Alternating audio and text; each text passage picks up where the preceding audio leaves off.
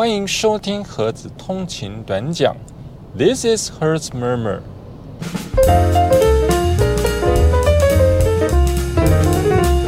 Hello，大家早安，泰嘎后，我是盒子。今天是中华民国一百一十二年三月三日。好，那因为二二八连假的关系，让我们。盒子通勤短讲节目的播出时间啊，又有了变动。那预计我们今天录制的节目啊，会在下个星期一，也就是三月六号的上午七点钟，一样会在我们的我是盒子的 YouTube 频道上面啊，以及各大这个可以收听 Podcast 的平台上，包含了我们。Apple Podcast、Google Podcast 啊、Spotify 等等啊，都可以同步啊收听到我们这一集的盒子通行短讲的节目。那也希望大家可以帮我们支持订阅啊。那我们我是盒子的频道订阅数啊，哎，终于达到了一千订阅了啊。不过在达到一千订阅之后，哎，其实还有另外一个门槛呢，哎，也就是在一年内啊，要有四千小时的啊这个观看时数，啊，这个距离还相当的遥远呢，还是需要请大家多多帮我们啊支持与鼓励。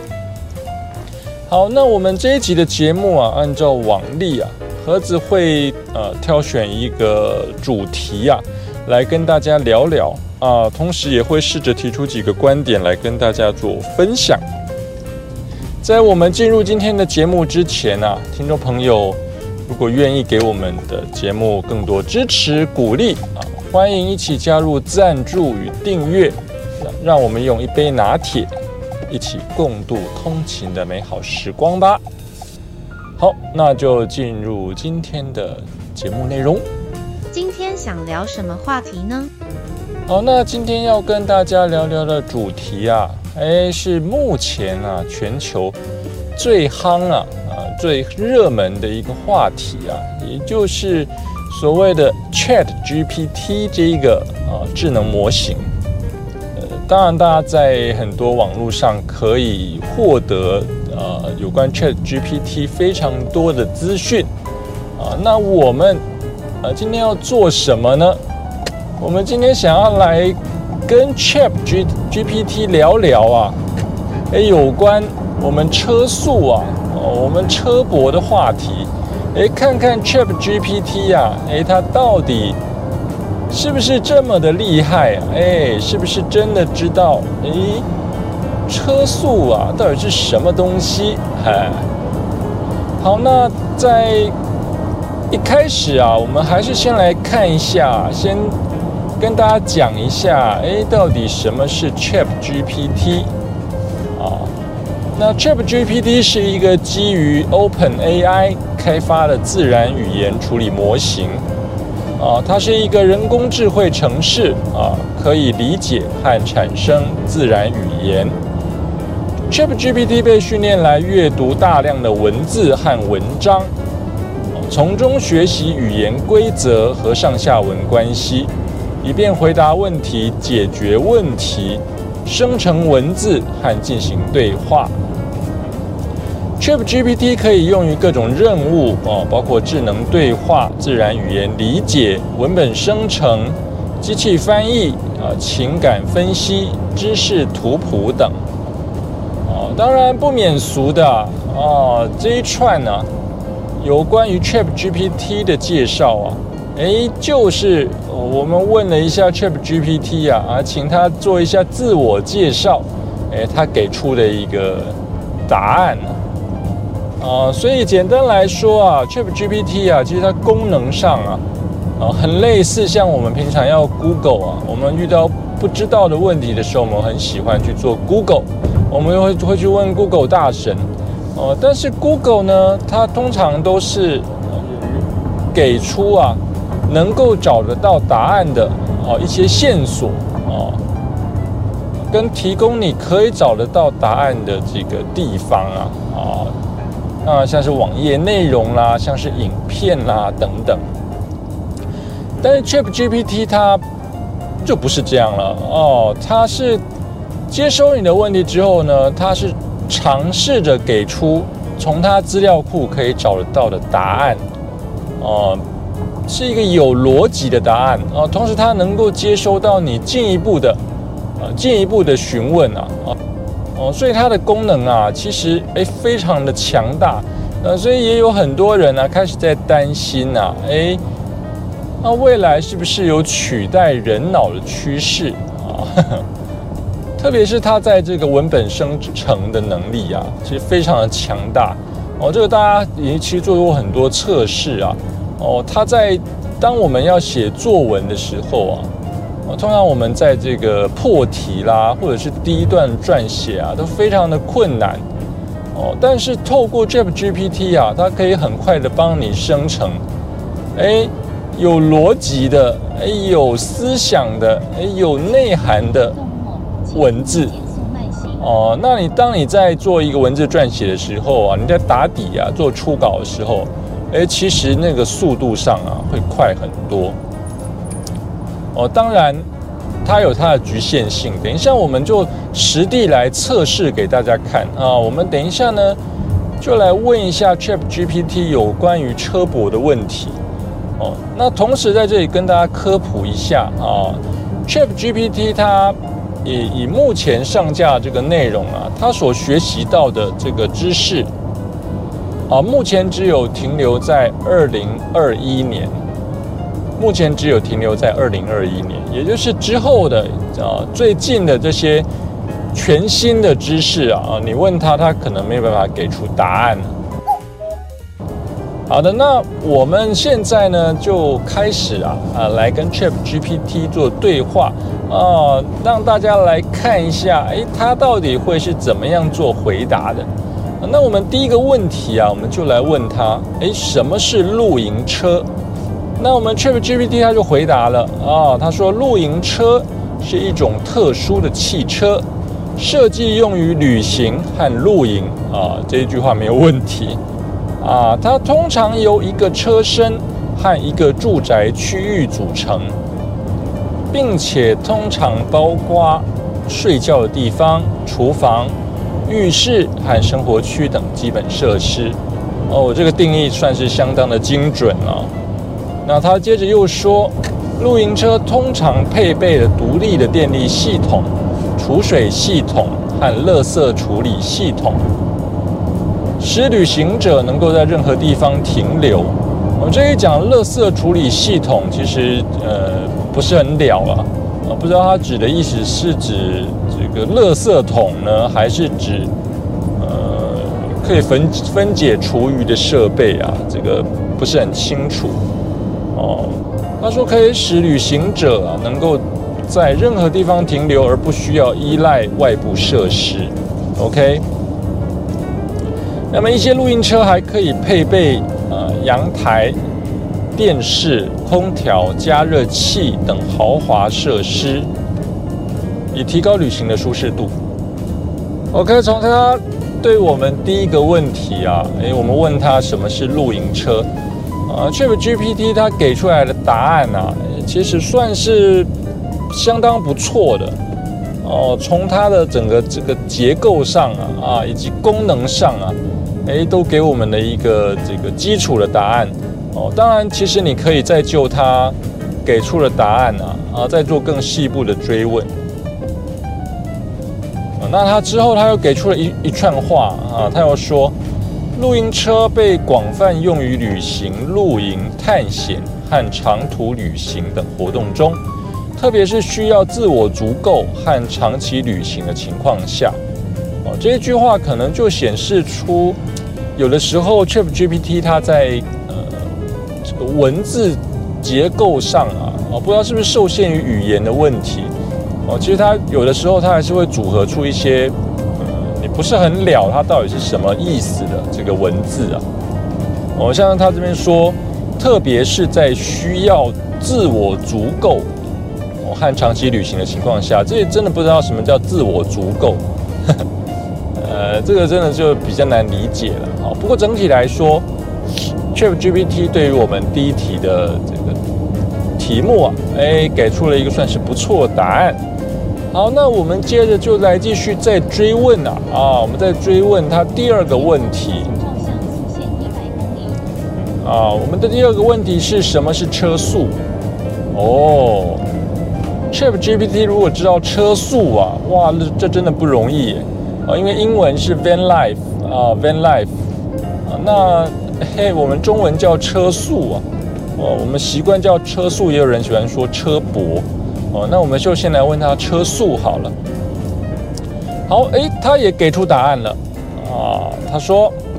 车速是一种相对较新的旅行方式，它是将露营和住宿相结合的旅行方式。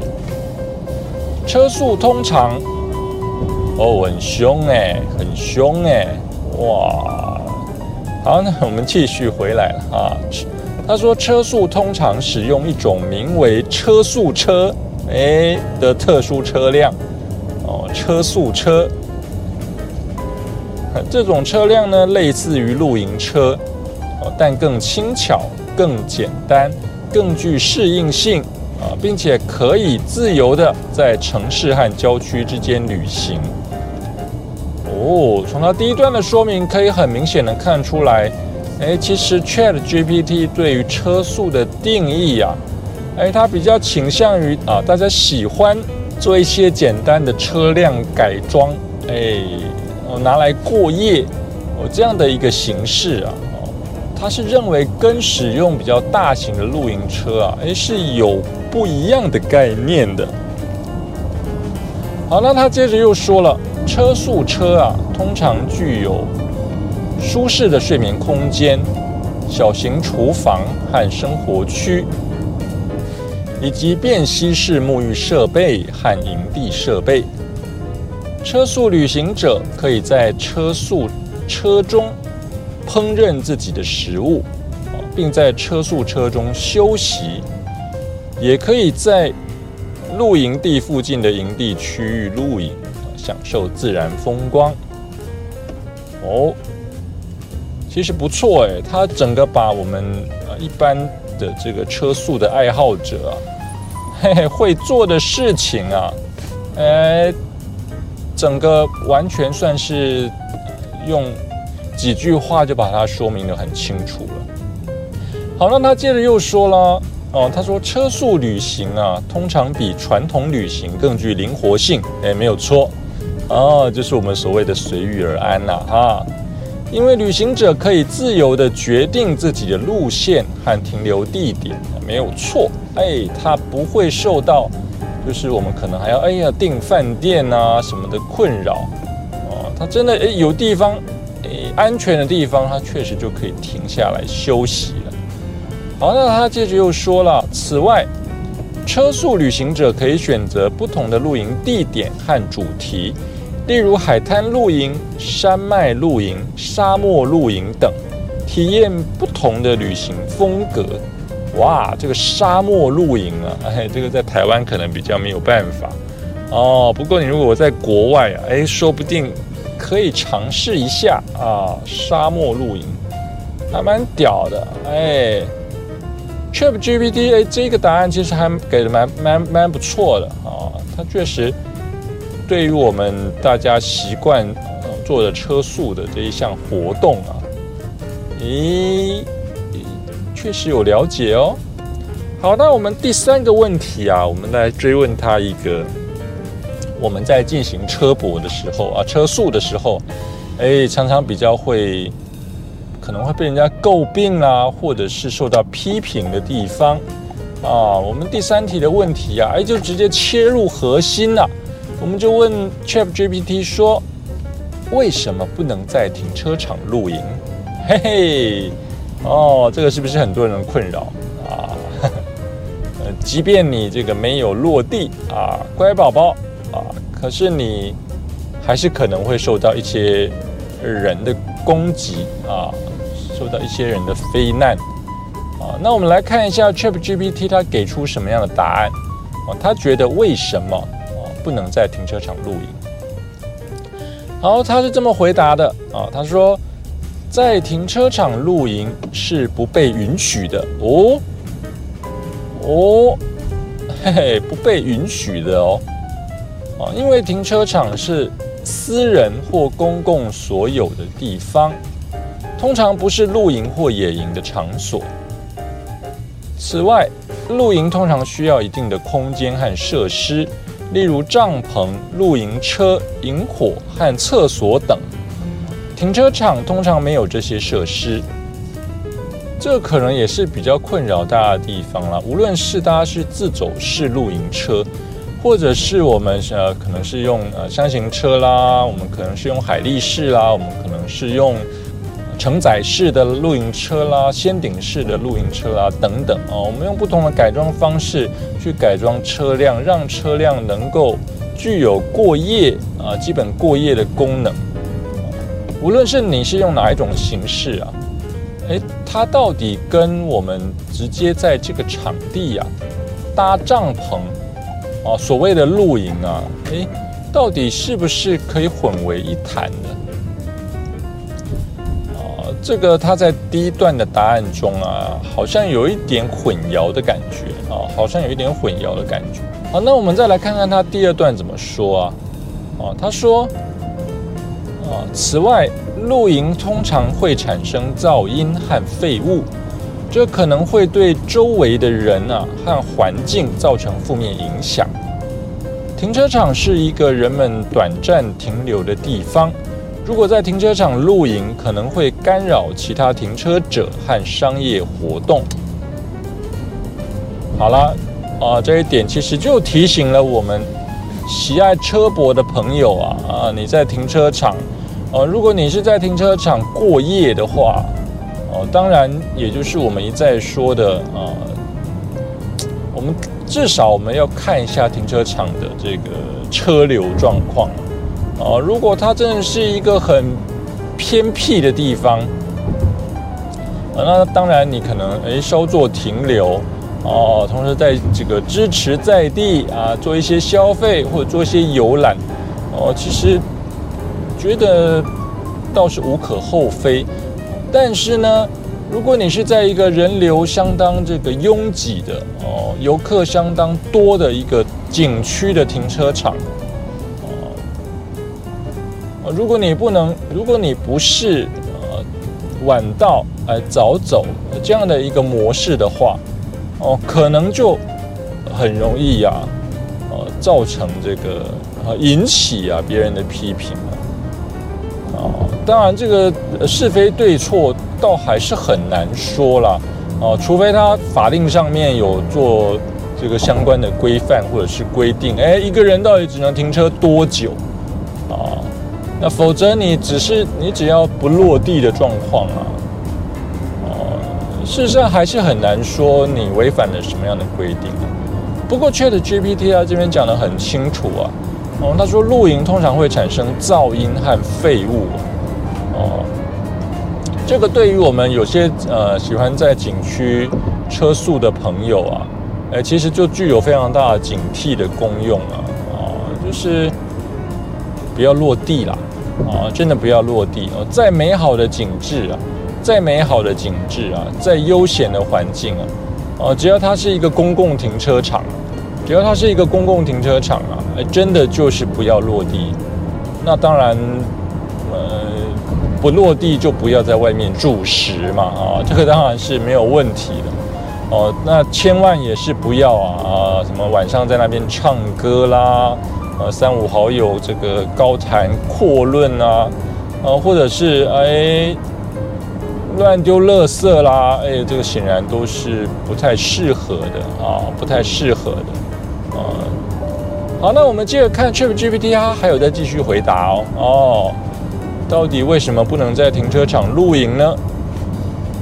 他说，因此啊，如果想要露营，最好选择经过批准的露营地。这些地方通常都有相应的设施和规定，可以让露营者更好的享受露营体验，同时保护周围的环境和其他人的权益。哦，大家有没有发现啊？这个 Chat GPT 在它在文本生成上啊，哎，其实蛮四平八稳的啊。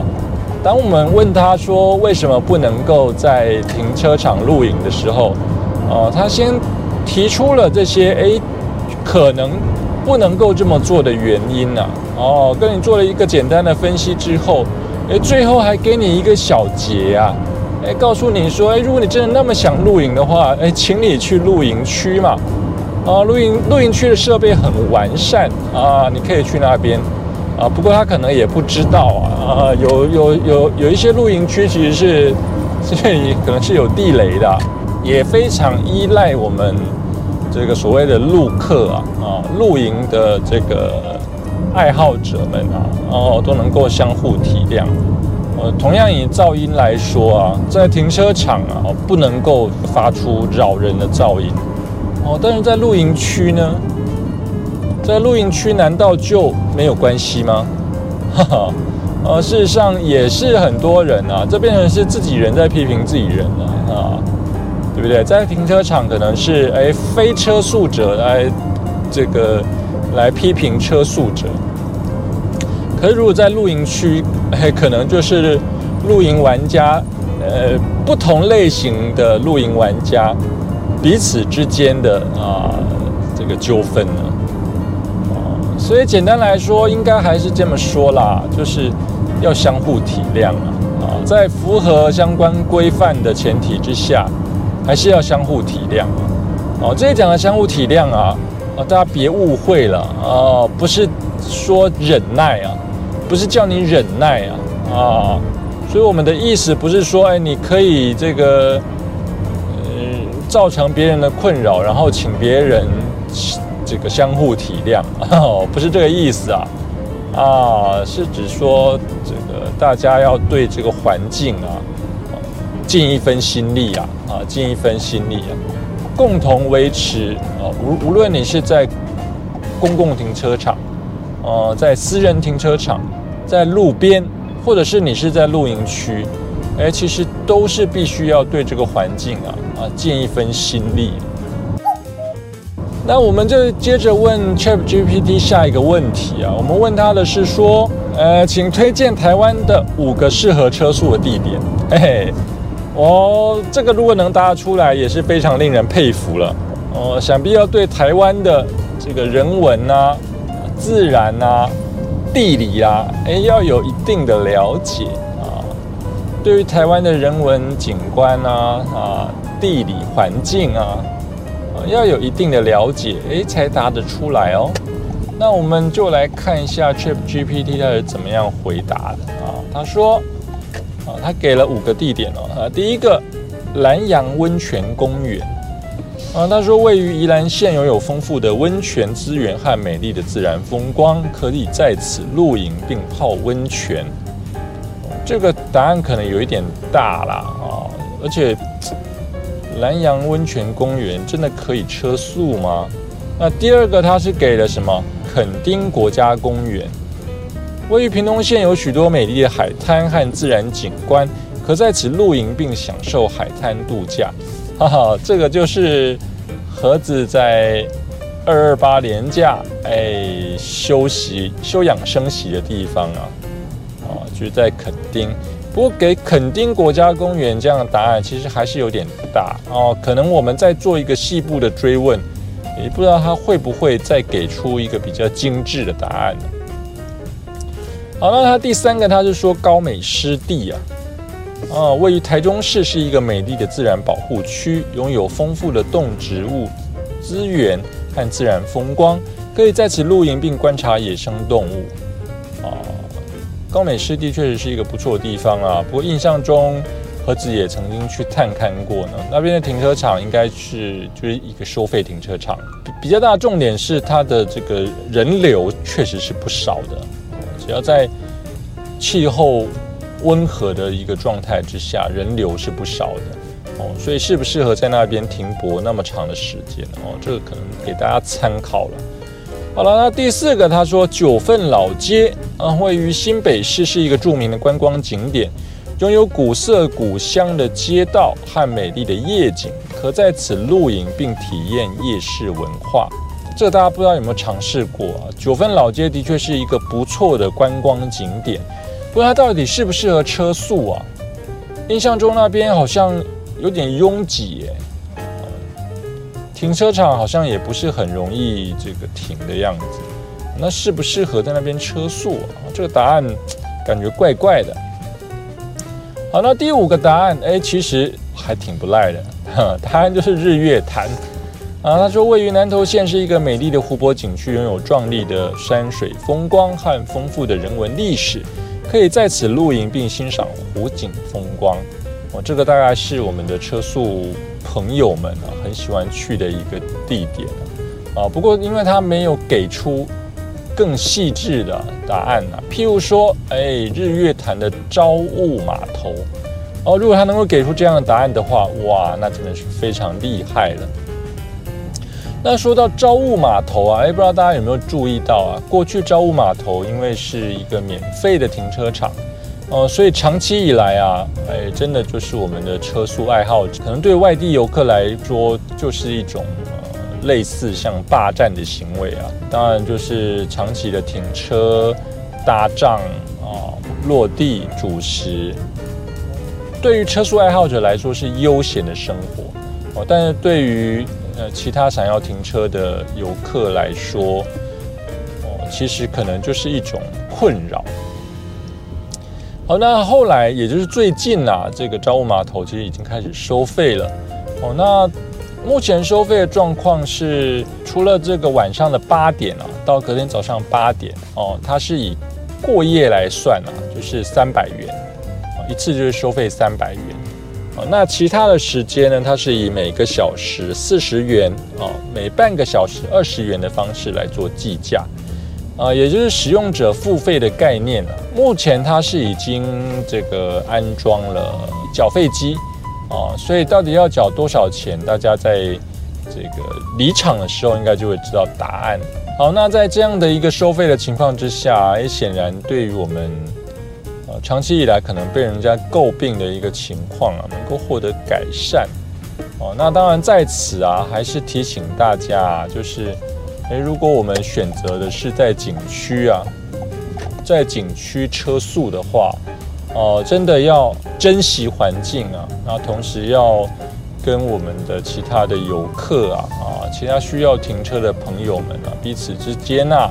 哦，要能够相互体谅啊，现在也是要相互体谅啊，啊，那避免啊造成人家停车上面的困扰。那接下来我们再接着问 Chat GPT 另外一个问题啊，我们就是直接问他说，你觉得改装车啊，或是露营车，哎，哪一个比较好？好，那他是怎么回答的啊？他说。改装车和露营车都有各自的优点和缺点，取决于个人的需求和使用情况。改装车通常是一种旅游方式，将普通的车辆改装成睡觉和储存器材的空间，可以自由的在路上旅行。相较于露营车，改装车通常比较轻巧，操作方便，停车和进城比较方便。而且可以搭配不同的行程和旅游方式。露营车则是一种装备完整的移动式住宅，可以提供较舒适的生活空间，并搭配专业的设备和设施，如床铺、厨房、卫浴、电源、暖气、冷气等，提供更丰富的居住体验。相较于改装车，露营车通常更加舒适便利，适合长期旅游或露营活动。因此，如果你是喜欢短期旅行和较为灵活的旅游方式，可以考虑改装车；如果你喜欢长期露营和专业的露营体验，可以考虑露营车。当然，这取决于个人的需求和预算。哇，大家有没有发现相当四平八稳的答案？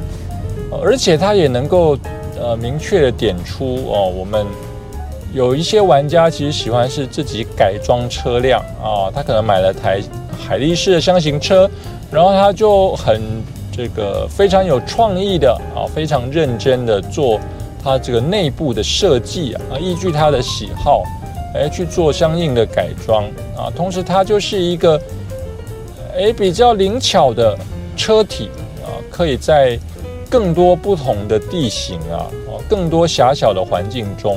哎，其实它也能够很顺利的通行。相对来说，比较大型的自主式露营车来说，哎，的确是一种不同的啊，不同的选择。至于你要怎么选择啊，哎，就看你想要什么样的车速模式啊。那我们接下来再问呢，为什么台湾可以买的露营车很少？哦，这个是不是大家很想知道的问题啊？哎。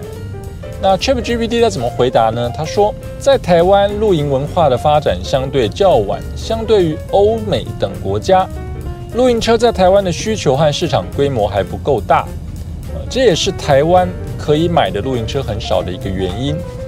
此外，受到地形和道路的因素限制，露营车的使用范围和需求也较为有限。啊，另外，台湾的汽车产业啊相对较小。制造露营车的相关产业链也相对不完善，这也导致了露营车的供应相对较少。不过，随着台湾露营文化的发展和市场需求的增加，相信未来台湾可以买的露营车会有更多的选择。一个是大家对露营车的接受程度了啊，当然，甚至是包括是车速的爱好者哦，对露营车的接受程度啊，其实也。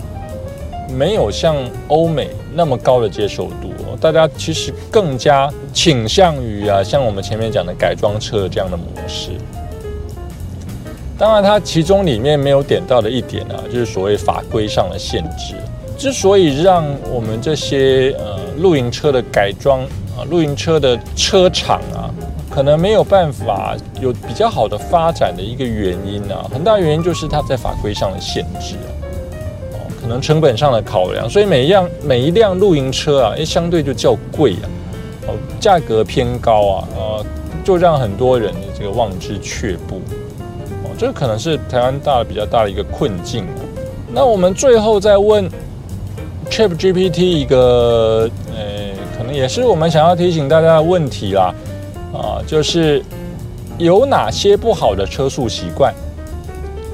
那 ChatGPT 也提醒了大家了啊，第一个，在不允许露营的地方露营啊，说这样的行为不仅会影响到他人权益，还可能违反当地相关法规啊，这个大家应该可以理解。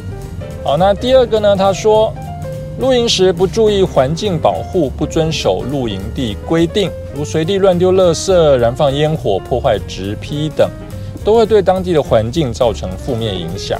好，这个也是大家必须要特别注意的哦。第三，露营时不考虑他人的感受，在露营地的环境中，应当注意不要妨碍到其他人的休息和生活，如大声喧哗、放音乐等。哦，非常精准呢，都是我们大家可能一不小心，一不小心就会踩到地雷啊。好，那第四呢？他说不遵守露营地规定。啊，在不同的露营地都有相应的规定和禁令，应该仔细阅读并遵守当地的规定。OK，这个应该大家都能够理解。最后一个是超载、超速驾驶啊，在行驶过程中应该遵守交通规则，如不超速、不超载，保障自身和他人的安全啊。这个当然是一定要做到的喽，才能这个快快乐乐出门，平平安安的回家，对不对？当然，他说了，这些不好的车速习惯会对他人和环境造成负面影响，啊，应该尽量避免，提高自身素质，尊重他人和自然环境。好了，那以上呢就是我们呃针对车速这样的一个主题啊，呃，询问一下 Chat GPT 啊，他给出来的回应，啊是不是？让我们大家非常惊艳呢，啊，是不是令人非常惊艳呢？AI 的一个这个模型啊，啊，可以对我们车速的这个文化能够有这么深入的了解，哎，确实是蛮厉害。好的，那么以上呢就是今天跟大家分享的内容啊，啊，希望大家会喜欢。那大家如果对于 Chat GPT 啊有什么看法，哎，有什么想法，哎，其实也可以在留言区啊跟我们做分享。今天的影片到此结束，喜欢我们的影片，请记得按赞、订阅以及分享。我们下期见，拜拜。